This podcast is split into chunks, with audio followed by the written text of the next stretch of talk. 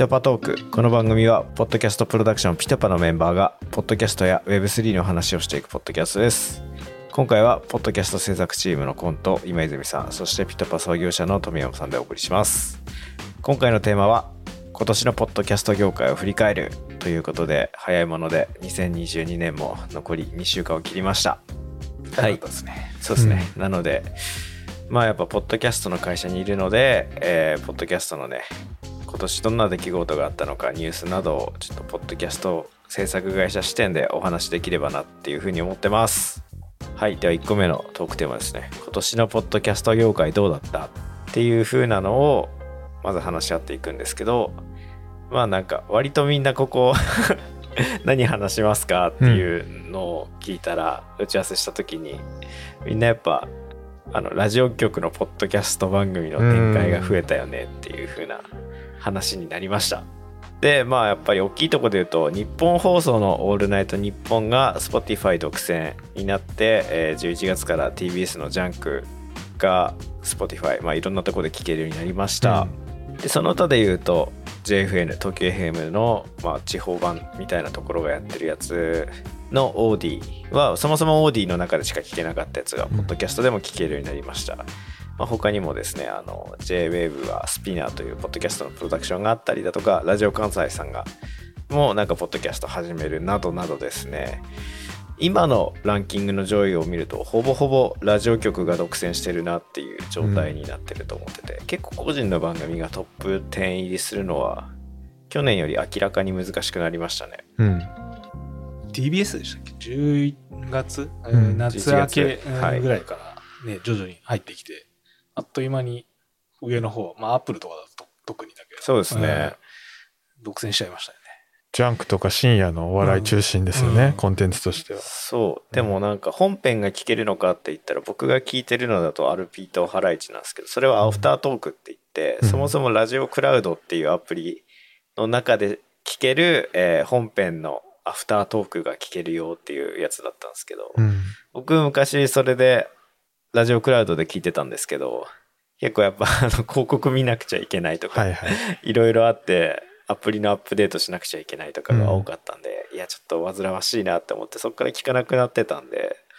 でそしたらあの聞けるようになりましたっていうので、うん結構ねあの半年前分くらいから全部アップされてたんで、うん。いや良かったですねもう毎週聞いてますね僕は、TBS ラジオも当初、ポッドキャストやってて、そこからラジオクラウドに変わって、うんまた、ポッドキャストに戻ってきたっていうところで、そこ見るとやっぱポッドキャストの波に逆らえないじゃないですけど、もう乗るしかないのかなっていうね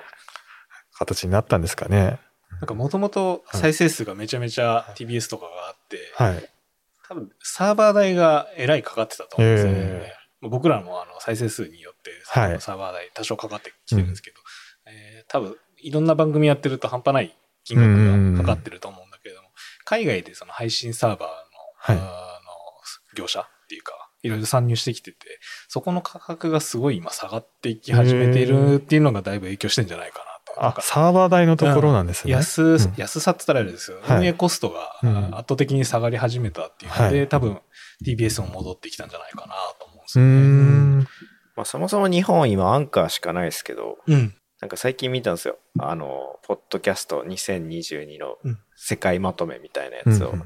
でその中でアンカー使って配信してめちゃくちゃ伸びてる番組っていうのがランキングで見たら7位くらいなんですよねアンカーは、ううんん。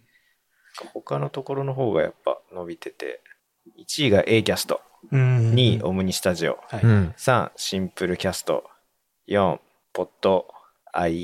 IG5 位スピーカーで6位にアンカーうん。っていう感じなんで、まあ、日本だとアンカーしかないけど、うん世界から見るともうアンカーってちょっとうん。マイナーな部類だよね みたいな感じになってるのすごいなって思いましたね。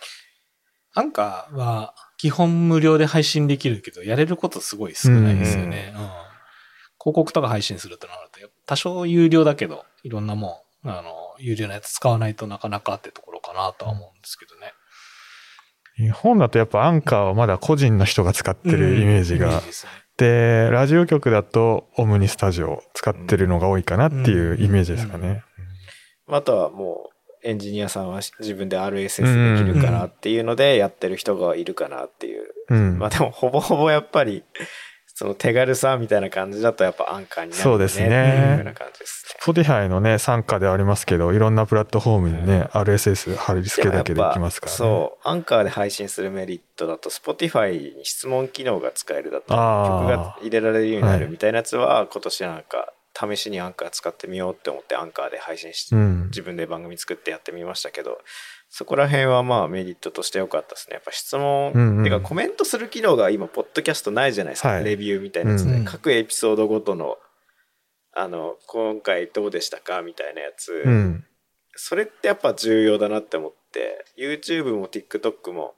動画メディアにはそれが必ずあるじゃないですか。はい。ポッドキャストも各エピソードごとにその機能絶対つけた方がいいじゃんって思うんですけど、うんそこのなんか聞いて終わるよりも聞いて何かしらアクションを起こさせるっていうのが大事だから、それ早くつけた方がいいんじゃないっていうふうな気しまうんすね。と、アンカーだとあれですね、なんか質問機能っていうか、あの、項目が作って選べさせることもできますよね、確かね。アンケート機能みたいな。ああ、そうですね。はいアンケートありますね。あれもうまく使えばね、ちょっとラジオ風の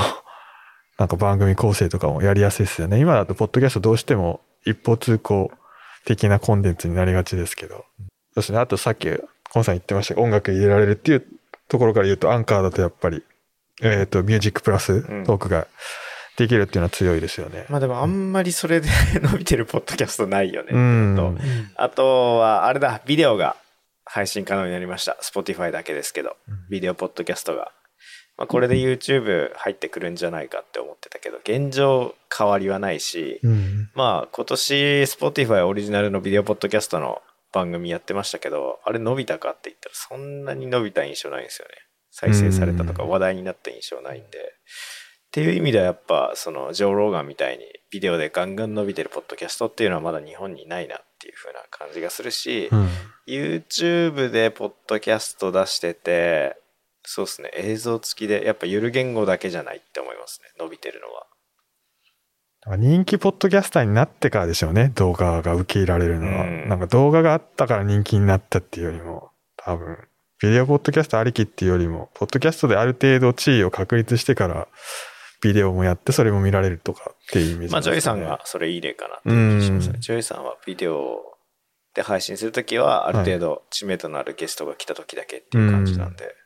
ていう意味ではやっぱり、まあじゃあ個人がビデオも一緒にやりましょうは推奨は今できないですね。うんう。ん。まあでも、推奨はできないですけど、今年、ちょっとはトークテーマはずれるかもしれないですけど、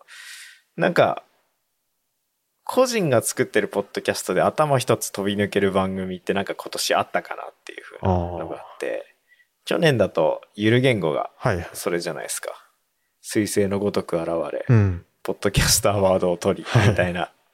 感じだったから、まあ、やっぱやってることもすごいし、古典をめちゃくちゃ真似しようというか、古典をうん。倒そうみたいな感じで、言い方悪いな。古典超えようみたいなうん感じで始まった番組ってもうゆる言語の人が言ってたんで、はい。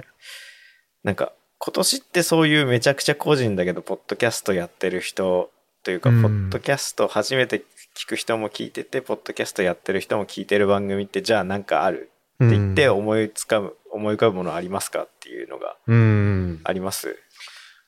個人で今年初めてなんかめっちゃ伸びてるっていうのだって正直あんま聞かないですよね。そうなんですよねだから僕の中で今年のポッドキャストアワード最優秀賞、はい受賞作なしうん。くらいの気持ちではいるんですけど、まあ一個挙げるとしたら、ただなんかこのポッドキャストで喋ってる人がポッドキャストアワードにの審査員でいるから、はい。いや自分の番組選ばねえだろっていう風な 気はしてるんですけど、うんあのー無限まやかしっていう番組がありまして、はい。これあの、芸人とか、なんかドラマレビュー考察 YouTuber の大島なんとかさんっていう人と、あと脚本家の高野さんっていううん。二人がやってて、現在の YouTube の登録者数が2.4万人。うん。で、YouTube で出してる動画はもう画像ベタバリで喋ってる様子とかもないんで、だからポッドキャストで聞こうが YouTube で聞こうが別に喋ってる様子はなくて、プラットフォームが違うだけみたいな感じなんですけど、この番組個人で、えー総合7位入ってんですよ。うん。Spotify の中で。なると今年の中ですげえ伸びた番組だなって思うし、うん。なんかやっぱ考察って今すごい伸びるジャンルだなって思ってて、はい。YouTube の中で「ワンピースだったりジャンプ漫画の考察は特に多かったりしましたけど、この人はドラマの考察をやってるんで、はい。まあ、今期だと「サイレントっていうドラマの考察のポッドキャストの回はやっぱすごい伸びてますね。はい。ってのがあるしまあやっぱそうなんか他のやつも聞きましたけど結構説明上手だなって思って片っぽがめちゃくちゃ詳しくて片っぽがうん詳しくないフォーマットっていう、はいその僕が大好きなゆる言語とか古典のそういう風な詳しい人かける詳しくない人うんフォーマットってのもあるし、その自分がその道の脚本家であり考察をしている人っていう風なうん専門家でもありっていうので、結構なんかライトな層に向けたポッドキャストだなって思ってて、うんそのコンテンツの考察だったりこれってこうなんじゃないのっていう話を聞かせるポッドキャストがこんなに伸びるっていうのは面白いなって思いましたよね。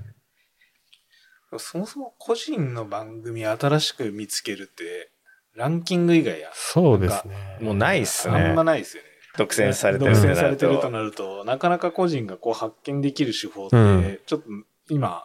手の打ちようがなくなってきてるんですよそうですね。配信者も増えてるし、うん面白いコンテンツは多分いっぱいあると思うんですけど、個人の方うんに。それに出会えてないんでしょうね。うんなんかそこう見つける、あれ、方法、いろいろ考えたいですよね。でさっきのラジオ局の話に戻っちゃいますけど、ランキングラジオ局のコンテンツが独占してるプラス、あの、Spotify だったら、まあ、Spotify のあのオリジナル確かにうんの番組がランキングの上位に行っちゃってるので、なおさら個人の方の番組に出会える機会がちょっとね、うんなかなかなくなっちゃいましたよね。うんそこは一つ、ポッドキャスト全体の課題かもしれないですね。新しい番組作った時はいの伸ばし方ですようね。ん。どう知ってもらうかってうんうんいう。うんちょうど去年と今年のそのランキングに入るために必要な人数っていうのを調べてたんですよ。はい。あの番組の新規フォロワー数によってランキングの入りやすさが変わるっていうのは去年僕が提唱してて、うん。で去年はトップ200入るのに大体週、えー30人増えてればランキング入りますって言ってたんですけど、今は週50人増えないとランキング入んなくなっちゃうだいぶ難易度が。難易度上がりましたね、でトップ10の壁もだいぶトップ10とかトップ50かな。の壁も厚くなってて、うん。今までは300人うん。週、まあそれでも結構多いなって思うんですけど一つのプラットフォームでその番その番組のフォロワー数が300人増えてればトップ50入りましたよって言ってたのが今300人だと,、えーと80位くらいなんですよ。はい。だからトップ10入るには週500人600人増やさなきゃダメだよねっていう風な感じになって。それ Spotify ですそれ Spotify ですね。頑張って一周目だけとかですよね。頑張って多分。1週目で、僕は今までそれで3番組くらい入れたんですよ、うん。頑張って1週間目でそはい。のスタートダッシュを頑張ってやるっていうので、あのトップ150には入るっていうのはあったんですけど、うん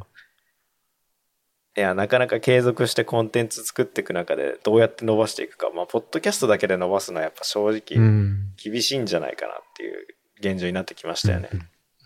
僕が見た中で言うと、今年 Amazon がすげえ伸びてきたな確かにあうんなんかその、アプリ別で再生数とかも見てたりするんですけど、あ。はい。まあ、夏前ぐらいから4月5月ぐらいから Amazon が徐々に伸びてきて、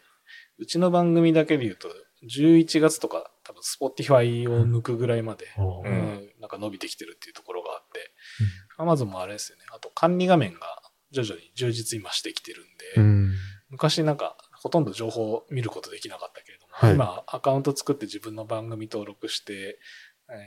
ーすなんだろう、どう、どういうで、まあ、データみたいなフォロワー数とかで今取れるようになってきてるんで、そうですね、うん。再生回数週の再週というか、えー、と番組全体の再生回数エピソードごとの再生回数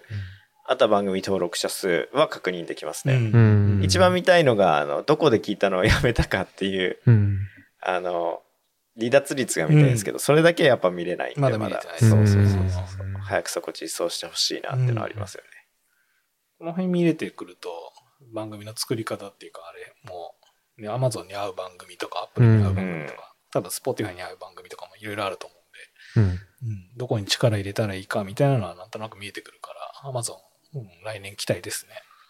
やっぱテレビ CM でポッドキャスト聞こうみたいなのが増えた。うん。うん。そもそも去年の年末くらいから Spotify のやつがあって、うん。沼にはまろうみたいなのがあって、なんか沼みたいな色の入浴剤配るとこからスタートしてて、ってのがあって今年は Audible が流行語をノミネートするくらいに、うん。その音声聞こうと聞く読書しようみたいな、うんうん。音声コンテンツっていいよねっていうのは Audible 打っててでさらに Amazon があのポッドキャストっていいよねみたいなうん。CM 打って、ニュース聞いて。11月ぐらいすごい打ってましたね。めちゃくちゃ打ってましたね、うん。ってのはあるんで。っていうのでやっぱポッドキャストの認知を広げようって日本のいろいろなプラットフォームが頑張ってくれてるのは我々としてもありがたいですし渋谷なんて歩いてると Spotify の広告だらけですそうですね。看板には Spotify がねありますね。海外勢がめっちゃお金使ってくれてるから、今、あー乗り時かもしれない。あそういうことなんですね。逆に言うと。うん。そうそのさっきのあのトップ10ポッドキャストホスティングサービスを出してたのがあのポッドニュースっていう海外のポッドキャスト関係のニュースガンガン出してるやつなんですけど、あの世界のあのトレンドポッドキャストのジャンルがあって1位が true crime のポッドキャスト、うん。まあやっぱアメリカのランキング見てると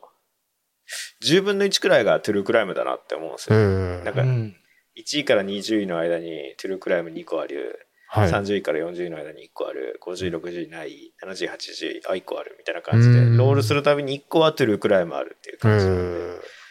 なかなか日本だとやっぱ 受け入れられないというかうんうんっ。てのはあるけどやっぱあっちだと失踪者も殺人もめちゃくちゃ多いから、うんそういうのでネタが尽きないっちゃ尽きないし国によってコンテンツのそうですね、うんジャンルの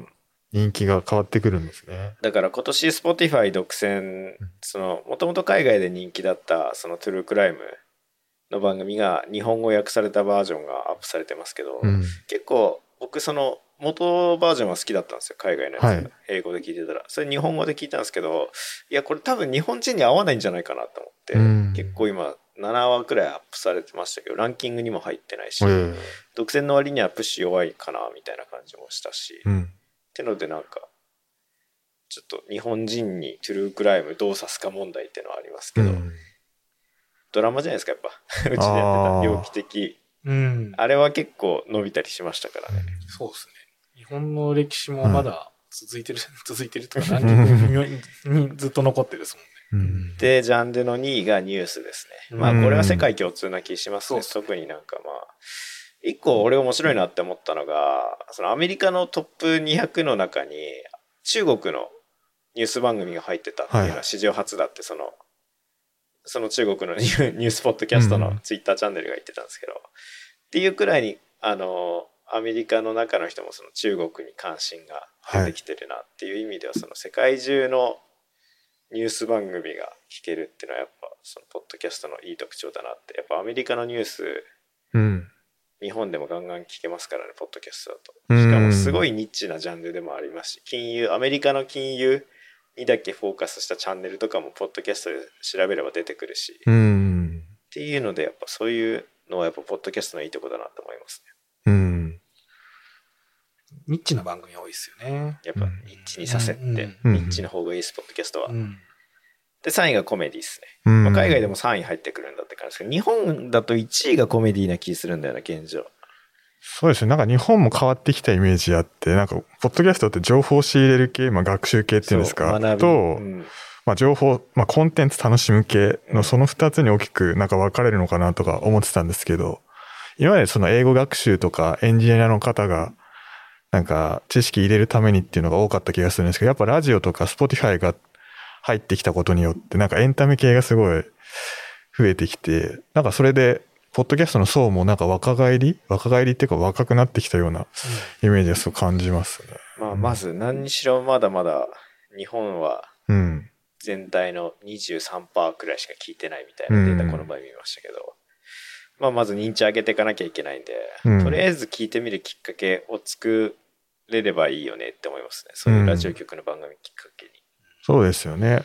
今年、結構広告が入ってる番組が、ああ。徐々に、その、ポッドキャストオリジナルの番組なんだけれども、はい。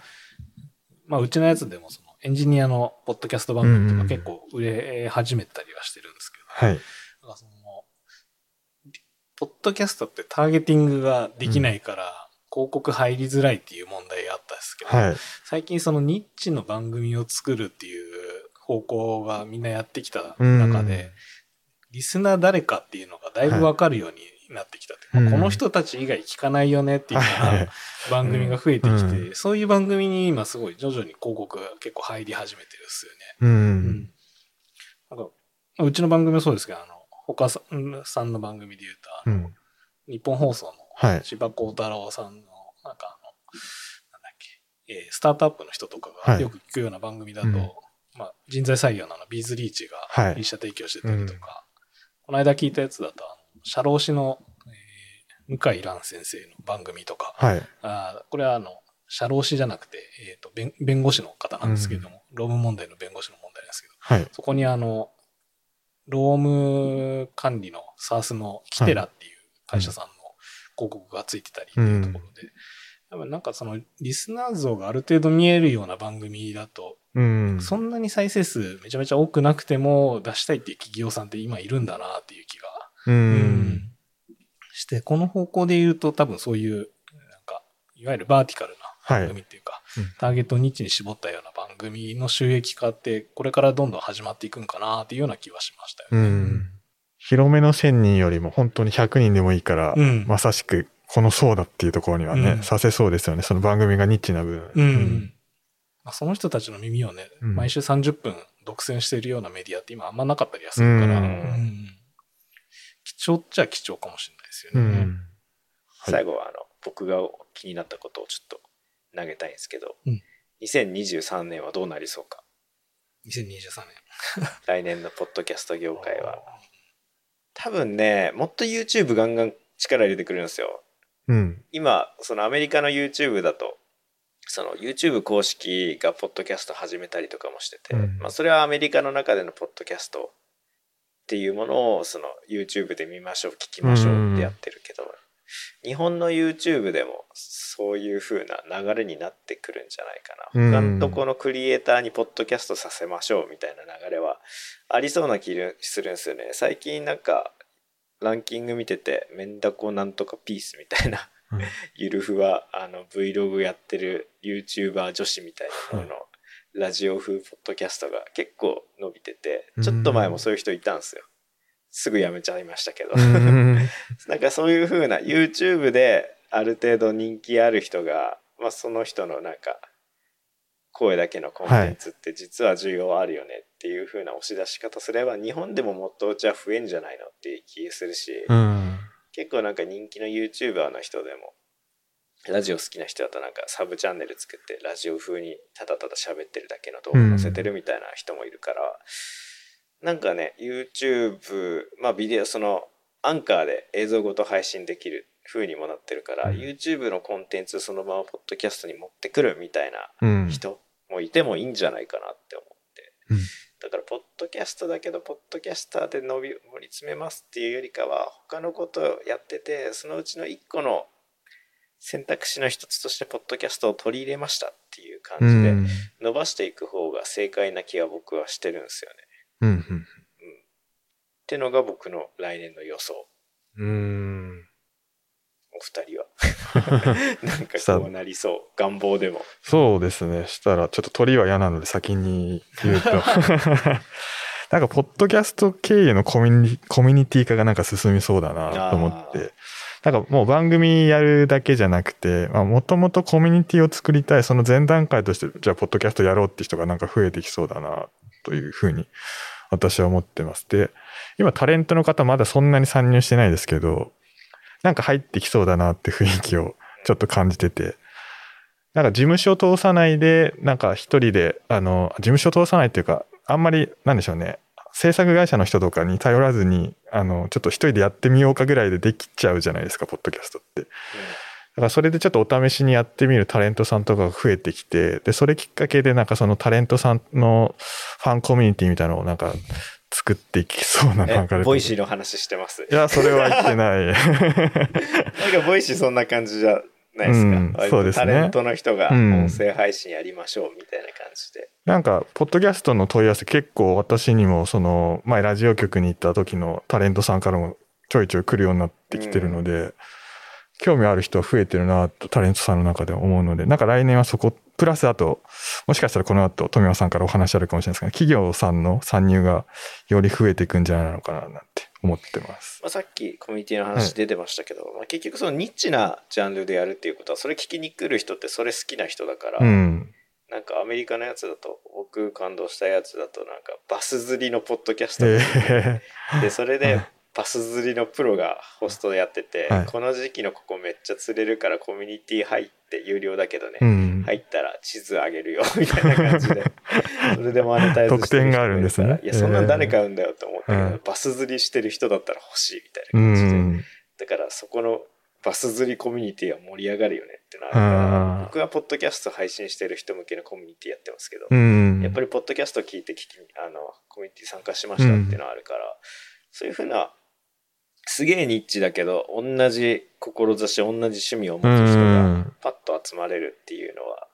なんか他の SNS よりも親近感そうですよね。いいよねっていうのは、そうっすねコミュニティ化大事っすよねこれからは。今のウェブの流れとも一緒ですもんね。うんなんか開かれたってよりも閉じたインターネットっていうんですかね。なんかそこにちょっと近しいところが、ポッドキャストあるから、それが加速しそうだなとは思いました。じゃあ鳥は飛。びます。ハードルが。そうあそうそう。でもあの、今年すごいか感じたところから来年をか考えると、あ実はポッドキャスト聞いてる人、周りにすごい増えてきたうなっていうか、ん。まあもともといたけど、その、そもそも話題にしないっていう、はい。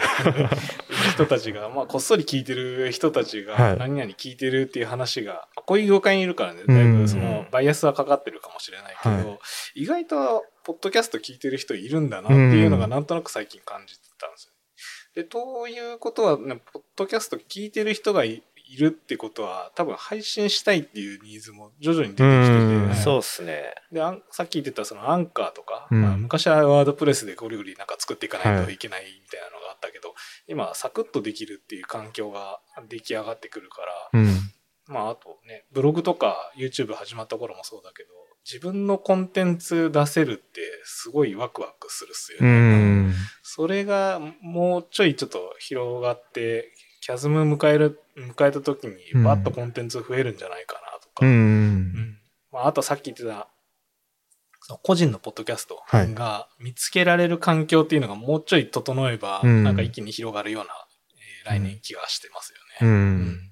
多分、ポッドキャストのスクールの需要がね、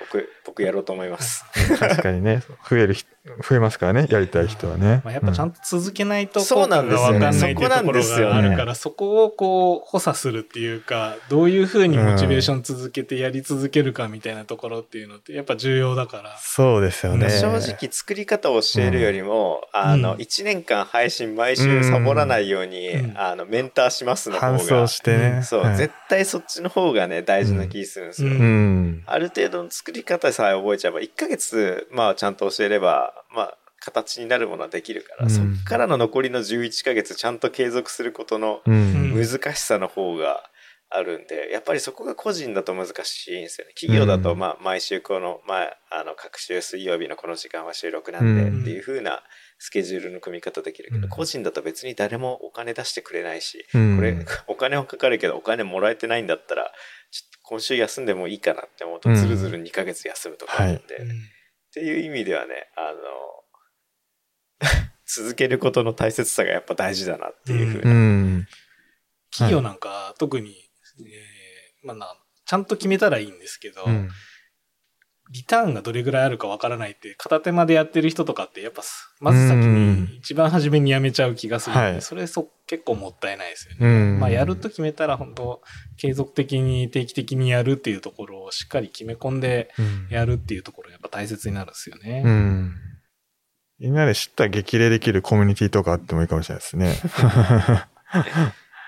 あ配信してないですよ、みたいな。あとですよね、聞いたよっていう声が。あそうですねあそれモチベーションですねだからやっぱコメント機能を実装しましょう。う。来年のポッドキャスト業界に期待するものは、あの、エピソードごとのコメント機能をつけてください。配信する側にとってみたいなね、再生数が1000増えるよりも、うん1個の熱いコメントそうが来る方ですねが、。リアクションがあれば。ばね、ううんん、だいぶ変わりますよね。った感じでまあ多分これが年内ラストの配信な気がします、うんそうですね。いややっぱなかなかポッドキャスト作ってる人でポッドキャストの話すると盛り上がりますねう。うんん。来年も楽しい感じで番組が作れたらなって思います、はい。はい。はい。今後もこの番組では PitPa のメンバーが回ごとに変わり登場します。今回の放送を聞いて PitPa に興味を持った方は概要欄のリンクからアクセスしてみてください。これまで制作してきた番組一覧ポッドキャストの制作ナレッジブログ採用情報など見ることができます。お相手はコント。 PitPa 創業者の富山とピトパで制作担当している今泉でした。